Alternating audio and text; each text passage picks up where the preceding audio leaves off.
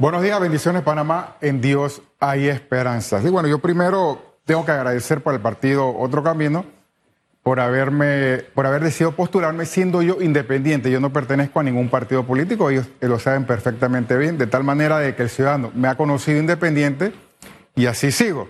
Entonces tuve esa deferencia de tomarme en cuenta para incluirle en la papeleta agradezco ese gesto y yo creo que es una oportunidad que tiene todo ciudadano, si te dan la, la opción de poder servir al país o pretender estar habilitado para que el electorado decida si quieren que de una u otra manera alguien le siga sirviendo en otra faceta de la vida, yo creo que es un asunto de un reto.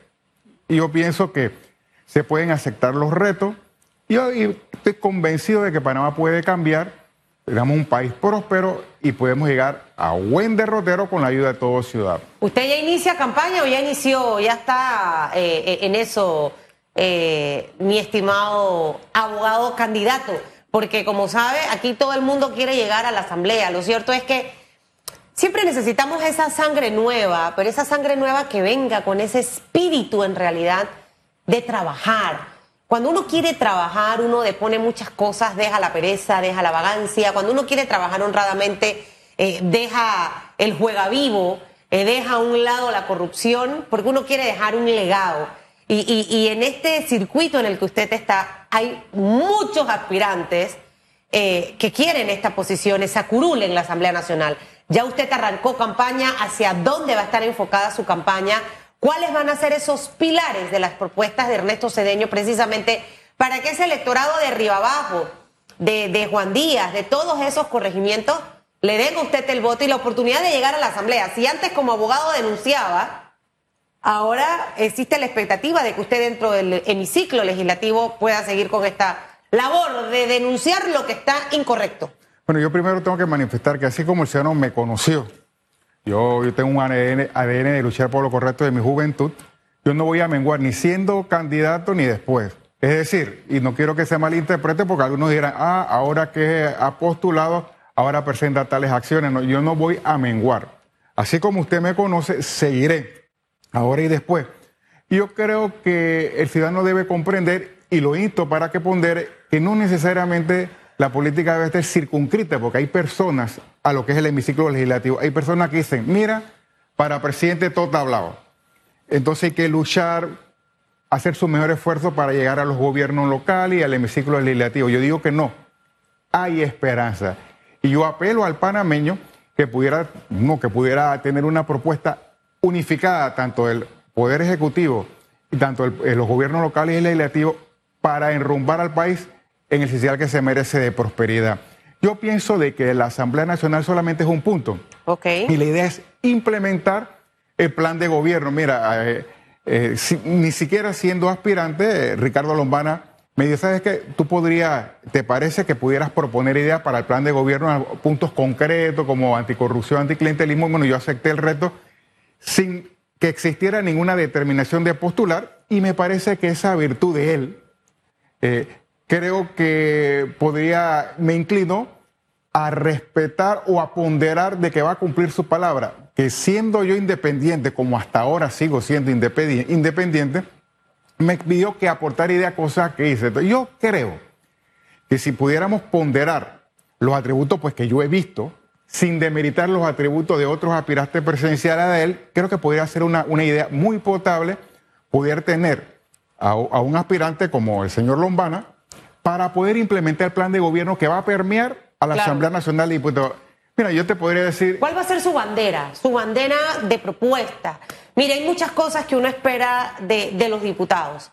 La primerita, por ejemplo, para ponerlo en prioridad para mí, es ordenar la casa. ¿Y cómo ordeno la casa y a sus habitantes? Reglamento interno de la Asamblea Nacional. Hay muchas cosas que hay que ajustar. De hecho, la propuesta inicial de Juan Diego Vázquez Luego varios diputados quisieron acapararla, se hicieron algunos ajustes. Tenemos que encontrar la forma en que el ciudadano pueda, de una manera amigable en la plataforma de la página web de la Asamblea, saber qué está haciendo su diputado. Y no, y para poder tú saberlo, tienes que escudriñar esa página, meterte aquí, meterte acá. Eh, saber cómo está la asistencia de una manera amigable. Y la asistencia para mí no va solamente a estar en el Pleno, eh, señor Cedeño. Está desde que llego a las 8 a mi oficina a tener reuniones, a estar en comisiones de trabajo, porque creo que también tenemos que ser justos con aquellos que sí llegan temprano y que están desde muy, muy temprano trabajando. Eh, el tema de los privilegios, las ausencias, la poca productividad. Hay diputados que uno ni siquiera conoce, licenciado Cedeño. Eh, en su vida uno los ha visto. Ahora es que van a empezar a aparecer. Entonces, reglamento interno, por ejemplo, una de las primeras cosas que uno ve, no sé cómo, cómo usted visualiza esa agenda eh, suya de convertirse en diputado de la nación. ejecutar dos puntos que para mí debería implementar todo diputado fiscalización activa y transparencia. ¿Por qué te hablo de fiscalización activa? Mira, yo en estos días hice un pedido al presidente de la Asamblea Nacional de Diputados que citara al Contralor General de la República, Gerardo Solís, para que rindiera cuenta, porque el señor Gerardo Solís, él fue nombrado por 68 de los 70 diputados que acudieron al hemiciclo. Tirios y troyanos, oposición y gobierno, le dieron el espaldarazo, incluyendo de libre postulación tuve y le presenté la evidencia que la Fiscalía General de Cuentas me dijo a mí que todas las solicitudes de auditoría que le ha hecho el señor Contralor no ha respondido ninguna. Y para mí era motivo suficiente. Amén de que no he visto una Contraloría General activa en la exigencia de rendición de cuentas para muchas cosas que han pasado. Y procura, en efecto, citar, como tú lo, usted lo habló, Susana Elizabeth, que sea el ministro del MOB, los evidentes, que sea la ministra de Educación, pero no se han atrevido a exigir rendición de cuentas, es decir, fiscalización activa a un ser viviente que nombraron ellos, que es el Contralor General de la República. Entonces, para mí, hay una falencia que yo he detectado en la Asamblea Nacional de Diputados, falta de determinación. Esto no es porque yo lo quiero, porque me cae bien, porque después me fiscaliza, porque amén de que yo le pedí al señor Contralor que auditara la planilla de la Asamblea. Él tiene un pedido de audito. Entonces, si ellos tienen temor, los señores diputados, citar al señor Contralor a rendir cuenta por cosas que hemos visto, eh, acciones que se pudieran entrar en, en tránsito de desgereño administrativo y le da miedo citar lo que es lo que esconde. Entonces yo creo que todo fiscal, eh, que todo diputado o aspirante al mismo tiene que estar determinado a ejercer una fiscalización que así lo exige la Constitución de la República. Eso sería uno de sus primeros pasos. Lo primero eh, ojo, para eso, Ricardo Lombana, si llegara a ser presidente o el gobierno que llegara a ocupar la silla presidencial, debe elegir una figura para esta posición de fiscalizadora eh, y que obviamente también en conjunto con la Asamblea, porque ese control previo y el control posterior, eh, es súper importante. Y, y, tú sabes, Susana Elizabeth, que lamentablemente, como está en la Constitución, el que nombra al Contralor es la Asamblea Nacional de Diputados. Y por eso, y, pondero que el, partido que se me ha dado la oportunidad, siendo yo independiente, me va a postular, cree en la incorporación de independientes. Si uno tuviera cualquiera cantidades de, diputados dentro de Moca, fuera de Moca, de otros partidos, pero con la determinación firme de nombrar a uno que controle verdaderamente no va a pasar lo que estamos detectando aquí ahorita mismo en la República de Panamá. Ok.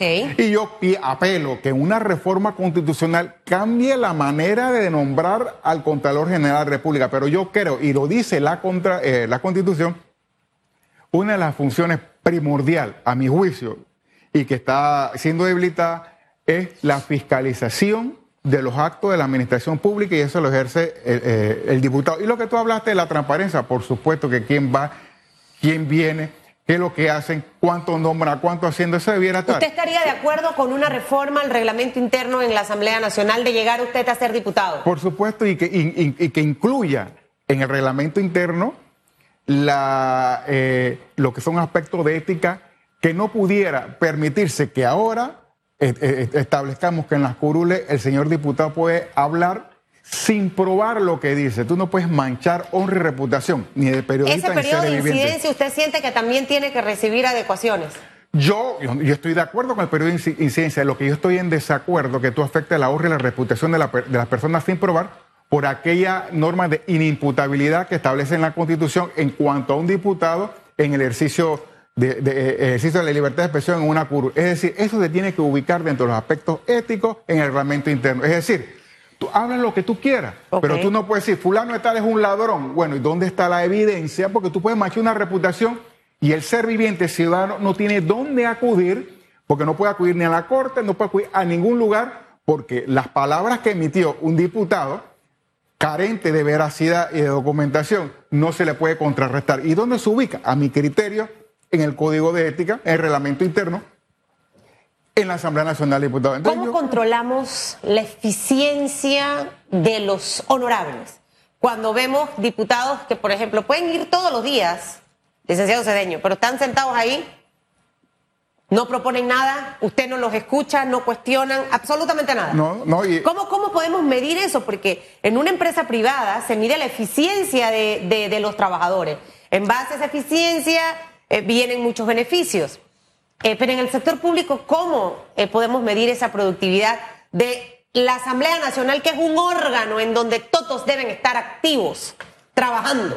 Bueno, si bien es cierto, el, primer instrumento de medición debe ser el elector, pero debe haber algún instrumento dentro de la misma página web de, la Asamblea Nacional de Diputados amigable que te diga eh, el cúmulo de asistencia que tiene el diputado, la propuesta que ha hecho y el estatus de las mismas. En cuanto a la eficiencia no encuentro en la Constitución ni una norma jurídica que un instrumento de medición más que el voto. Claro, algunos van y no hablan nada en la Asamblea Nacional de Diputados. Algunos emiten, ni, saben hablar el español. Ni saben hablar el español. esas son cosas lamentables. ese es un diputado y no sabe hablar. no sabe hablar el español. te digo con toda franqueza, el idioma, conforme a la constitución de los panameños, es el español. Entonces yo creo que es eh, el primer instrumento de eficiencia está en el elector. Pero me parece a mí que en la página web de la Asamblea debe haber algo amigable, un ítem amigable que pudieran saber las gestiones y las acciones del señor diputado, porque conforme a la Constitución, el diputado representa al elector, amén de los partidos políticos a los cuales pertenece el elector. Y me parece a mí que debe haber un mecanismo de transparencia donde existe una rendición de cuentas de ese diputado, lo que ha hecho, de cuándo va, que lo que ha dicho, para que el elector que lo eligió tenga la oportunidad de censar la eficiencia del diputado, pero no puede haber, no puede haber más de, una sanción que, porque no es eficiente. La sanción más bien es el voto conforme a la Constitución. Pero por supuesto, muchos de los que están ahí, todos los diputados que están ahí, representan, eh, son motivos del voto, están por el voto del ciudadano y ojalá que en esta oportunidad se le den el espaldarazo a los diputados que han hecho un buen papel, ya lo ponderará el señor elector, a otros que quieren venir, porque yo creo que es importante que la Asamblea sepa que es importante tener gente en la Asamblea, pero también sepa que yo creo que todo no está escrito, es importante tener buena gente en la presidencia de la República, en los gobiernos locales, porque creo que es importante que todo, que hay un cambio en la medida de lo posible, una reingeniería en Panamá para que haya bonanza, prosperidad y un manejo eficiente de los recursos del Estado, que no tan solamente se limita a todos los diputados, es que muchas personas creen, vamos a enfilársela, vamos a hacer una lucha para llevar gente a la Asamblea. ¿Y qué pasó con el Poder Ejecutivo? ¿Y qué pasó en los representantes de corregimiento? Porque uno dice, no, Poder Ejecutivo va a ganar cierta persona. Ah, eh, el alcalde va, es un feudo de tal. El representante no, que tiene poder y nombrado bastante, porque eso es lo que yo he escuchado uno no puede ser pesimista. Yo soy una persona optimista. Optimista o pragmático. Por supuesto. ¿Por qué? Porque, ojo, aquí hay una diferencia y yo cada día lo resalto en el programa. El, positivo, positivo anda por la vida pensando que todo es una bola de cristal donde todo va a estar lindo. El positivo pragmático sabe, voy para la selva, hay culebra. Claro que sí. Voy positivo, pero hay culebra, hay alacranes. O sea, me puedo encontrar cualquier cosa. Al final, necesitamos cambiar y darle un rumbo a todo esto. ¿Qué va a pasar? Eh, con, otro camino, ¿qué, vamos a, ¿qué va a pasar con la coalición Vamos? Vi que se reunió Juan Diego, Gabriel Silva con el señor Rubén Blaze. Eh, ahorita mismo, señor Cedeño, se rumora, aunque algunos han descartado eso, pero el rumor toma fuerza. Negociaciones entre RM y PRD para las elecciones del 2024 y ahí metido Molirena, ¿ok? Porque 10 figuritas aquí de fotos en una papeleta presidencial para un país tan pequeño como Panamá sería imposible en realidad, ¿no? ¿Hacia dónde iría esta, este grupo de ustedes donde hay distintos grupos eh, que hasta ahora lo que han manifestado es un alto a la corrupción, han manifestado eh, la manera transparente en la que se deben manejar las cosas. O sea, ¿hacia dónde vamos con esto? Tenemos hasta finales de septiembre para tomar una decisión dentro de los colectivos políticos y agrupaciones por la libre postulación. Bueno, yo no te puedo eh, ahorita mismo decir para dónde va la decisión de Otro Camino porque yo no pertenezco al movimiento Otro Camino. Yo soy independiente apoyado por el movimiento Otro Camino para una candidatura, así que tendrías que, que hablar sobre la dirigencia de Otro Camino hacia dónde va lo que, los, los deseos de alianza. Lo que sí he hablado con Ricardo Lombana personalmente y sé que le está apostando y que tiene reuniones con muchos independientes para ver si acuerpan el proyecto. Yo creo en ese proyecto de incorporación de independientes. Yo soy independiente que va a ser postulado Dios primero por un colectivo político, otro camino, lo cual agradezco. Y me parece a mí que si más independientes apuestan a la visión que tiene Ricardo Lombana, que lo veo como altamente potable por eso, porque trata de, de llevar a la práctica el discurso que está planteando. Entonces, sí he hablado personalmente con él, otras preguntas tendrá usted que hablar. Pero ya usted va a ser candidato de él. Pero, pero él le ha planteado que sí está en conversaciones con gente independiente porque la teoría de él es incorporar, desde el momento de la creación que yo le he escuchado, gente que no pertenezcan al colectivo. O si alguien quiere pertenecer a un colectivo, acuerpar la visión y el plan de gobierno que está trabajando, me parece que es viable. Entonces, en ese sentido, creo que es una buena opción que el televidente o radio escucha que nos está escuchando, de apostar a una propuesta que incorpora no tan solamente personas de un colectivo, sino gente independiente que no tiene la necesidad de inscribirse, que quieren aportar ideas. Yo creo que va orientado, prima facie, es decir, en primera instancia, a ese horizonte. Si él o el partido eh, quiere tener otro tipo de rotero, bueno, yo no soy eh, eh, el idóneo para hablarte porque no, no pertenezco en una junta directiva nada de eso, pero lo que yo se necesita una alianza, licenciado. Hay que, en esta oportunidad con 10 candidatos, eh, si esto no ocurre realmente, eh, sin ser yo una analista política ni con experiencia en tema de votantes, yo veo un voto desfragmentado, disperso y que al final puede haber muchas sorpresas. Y la persona que menos pensamos claro que sí. es la que puede ocupar la silla presidencial y después nos vamos a quejar todos porque al final fue lo que ocurrió en las pasadas elecciones, cuando Ricardo Lombana aparece en, la palestra pública con poco tiempo, mire la cantidad de votos que pudo haber robado o a Rómulo Rux o a Laurentino Cortizo, a una de las dos figuras. Y el voto ahí se dispersó tanto que fue muy reñido ese, ese proceso electoral entre ambos candidatos. Ahora imagínese teniendo 10. Bueno, yo, mi posición de Ernesto Ceño como independiente, y yo sí se la hice saber como persona, es que, ¿qué inconveniente hay? Yo, Ernesto Ceño, que soy independiente, ¿qué inconveniente hay que un partido político tradicional diga, ¿sabes qué, Lomana? Yo te voy a apoyar. Tú no puedes, a mi criterio, no debieras decir que no. La idea es que ellos acepten tu plan de gobierno y se cometieron pareceres vivientes, iniquidades. Bueno, con ese plan de gobierno va a llevar preso a esos militante de ese colectivo. Mi teoría como ser viviente es que tú no le debieras decir que no, pero esa es mi posición personal. ¿Qué posición va a tener? Eh, ya es una eh, decisión de él, ¿no? Es una decisión propia pero, de pero mi criterio es, si un partido tradicional dice, ¿sabes qué? Yo voy a dejar de cometer mis actos de iniquidad y voy a aceptar tu teoría y tu plan de gobierno, o sea, ¿qué impide que te... Porque tú no estás a mí eso prostituyendo tu teoría, no.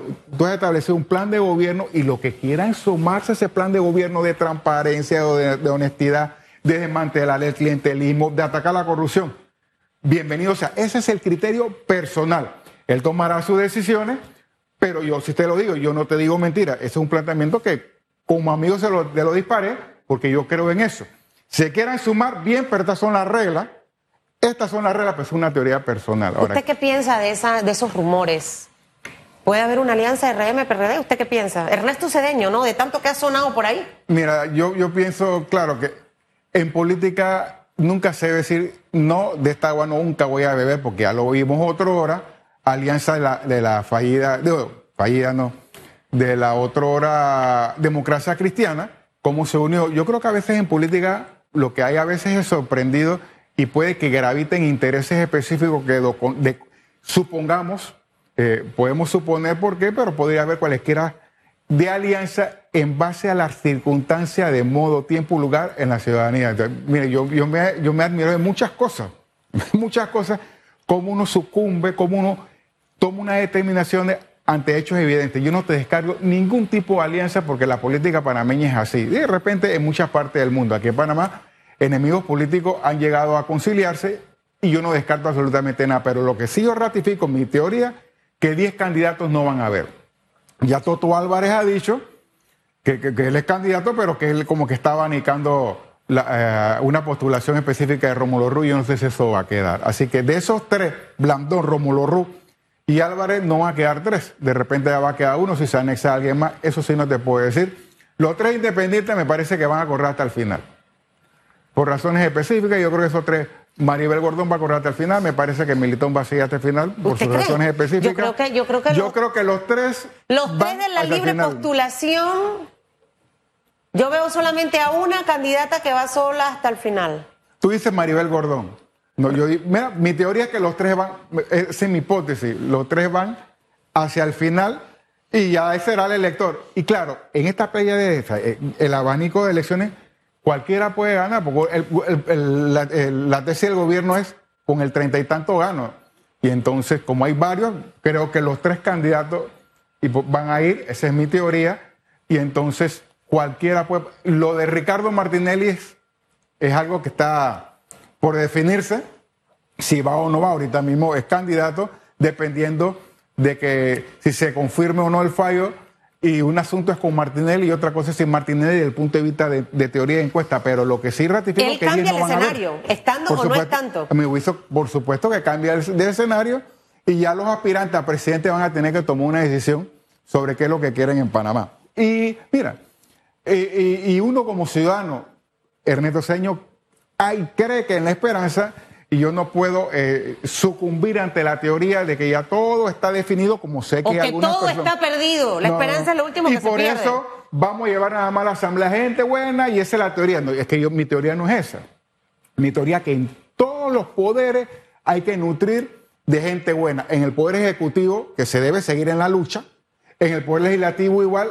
En los gobiernos locales, alcalde y representante de corregimiento, porque uno puede llegar con pesimismo porque una persona se ha enquistado allí, ese va a ser siempre. ¿Por qué? Yo creo en el electorado y si bien aquí campea el, clientelismo, no necesariamente el pueblo que se está comiendo un cable va a votar por esa misma Señor persona. Señor Cedeño, recuerde que el diputado Becker, creo que es el nombre, eh, no le gusta que uno hable del tema del clientelismo. Por eso es que eso es una ofensa. Bueno, ese, ese, yo le escuché precisamente tengo mi personal apología del serviviente, Becker, tengo mi personal apología de él, pero definitivamente uno tiene que cambiar el chip de lo que es un diputado, un representante de corregimiento. No hay que, porque él hablaba de que repartir ataúd no es clientelismo. Y, podría decir uno, repartir bicicleta en Navidad tampoco es clientelismo, repartir par de empanadas tampoco es clientelismo. Es una teoría. O sea, ¿cuál es la labor de un diputado? Y yo te digo que la labor del diputado. Usted no va a repartir nada si llega. Ni, ni, siquiera beso para la mujer y nada más beso a mi mujer. Yo, como usted me conoce, así es. Y digo. Bueno, más le vale que no lo vea repartiendo nada. yo, que si sigo aquí, lo voy a cuestionar, licenciado Cedeño. yo le digo que el diputado debe circunscribirse su función a lo que está en la Constitución. Y de ahora te manifiesto que hay una función que se está incorporando en el contrato minero que no es lo que dice la Constitución. Y que el diputado forme parte de la Junta eh, Directiva del Fideicomiso que va a manejar algunos fondos que da el contrato minero. Eso no es una función de un diputado. Yo estoy en desacuerdo con esa nueva función que se le quiere eh, política a un diputado que tenga una junta directiva para decidir los destinos de un dinero. Totalmente ¿Qué debe pasar rapidito con el contrato minero? El contrato del presupuesto general del Estado, porque al final tiene que discutirse. Para mí eso es un contrato que va a aprobar o desaprobar la Asamblea. Y la citación del ministro del MOP esas tres cositas rapiditas que tienen tareas recientes los diputados de aquí al 31 de octubre, Día de las Brujas, cuando se van de vacaciones. Bueno, yo, pienso que sería irresponsable que los diputados aprobaran eh, el contrato sin primero exigir al señor ministro de Comercio un estudio de factibilidad que te diga los beneficios que ha dado eh, a, la empresa el contrato minero para calibrar si los dividendos que establece el contrato se adecuan a lo que reciben ellos. Es un asunto de ponderación, no es dar una planadora o da una improbación. Y dos, yo creo que como está ahorita mismo el contrato que yo he leído, me parece que hay algunas debilidades que pudieran, y no porque se rechace el contrato quiere decir que vamos a poner en riesgo los empleos de muchas personas o la inversión de la empresa privada. Yo creo que eso se puede valorar. El hecho de que se pudiera rechazar no quiere decir que vamos a afectar el empleo, sino para que se mejore en beneficio de la población. Y yo estoy esperando una respuesta que como, ciudadano le, se le presenté al administrador del Canal de Panamá en todo eh, eh, el ítem correspondiente al agua. Yo creo que ellos me certifiquen en algunos puntos con respecto al contrato minero que debieran valorar los señores diputados. ¿Y el presupuesto del Estado? El presupuesto del Estado a mí me parece delicado, que tú no puedes minar o debilitar la gestión del Poder Ejecutivo que pueda acaecer con un contrato eh, que algunos economistas han dicho que es inflado. A mí yo no soy economista ni financista, pero me parece que 32 mil millones eh, es un presupuesto extremadamente alto y me parece que pudiera debilitar la gestión del próximo presidente que llegue. Amén de que se están estableciendo, como hay un contrato que se estableció de 10 años que tiene que ver con asuntos de alimentación en la cárcel, que pudiera, a mi juicio, interpretarse como una división de poder que le puede restar eh, fuerza eh, económica a la próxima administración. Hoy es un contrato por 10 años que no tiene razón de ser. Pueden haber que haya mañana 10 y el próximo presidente va a decir, ¿sabe qué? Hay 20 contratos de 10 años. Yo no puedo hacer un ajuste porque tengo que respetar la Rapidito y con la citación del ministro de Obras Públicas, ¿pasar algo? Bueno, yo por supuesto que como es un elabón débil y ellos para tratar de decir que son cuasi independientes lo van a citar para entrar a la pelonera. Yo conozco eso. Pero el que deben citar es al Contralor y yo lo pedí que lo citen con documentación eh, evidente y no lo quieren citar. Mire. Ellos nos están sacando la lengua. Ah, vamos a citar al ministro del porque nadie quiere ese señor. Nadie quiere ese ser viviente. Entonces vamos a entrar a pelonera. ¿Y qué pasó con el Contralor? Que los de 70 diputados que fueron 68 lo aplaudieron. Ah, ¿usted cree que él está haciendo un buen trabajo? Ah, no lo quieren citar. Me da hasta vergüenza que lo citen a él rapidito y no, no citan al contador. Ojo, no es que está defendiendo al del MOB, ¿no? Eh, no, no, válido, válido.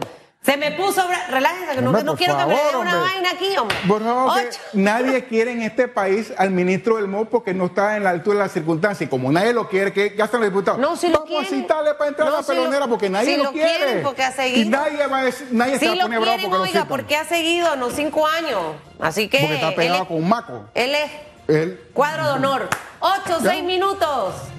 El candidato. Yo voy a tener que tomar agua la tuya para. Mi agua me apacigua, me rejuvenece, me vitaliza y por eso es que hay Susan para rato. Ustedes ya saben, agua con hielo en la mañana. Que le vaya bien a Ernesto Cedeño, el candidato. ¿No va a saludar a Carrasquilla? Carrasquilla recibió su correazo. Aquí ya saben, los invitados, llegar a tiempo. Éxito, bendiciones. Llegar a tiempo.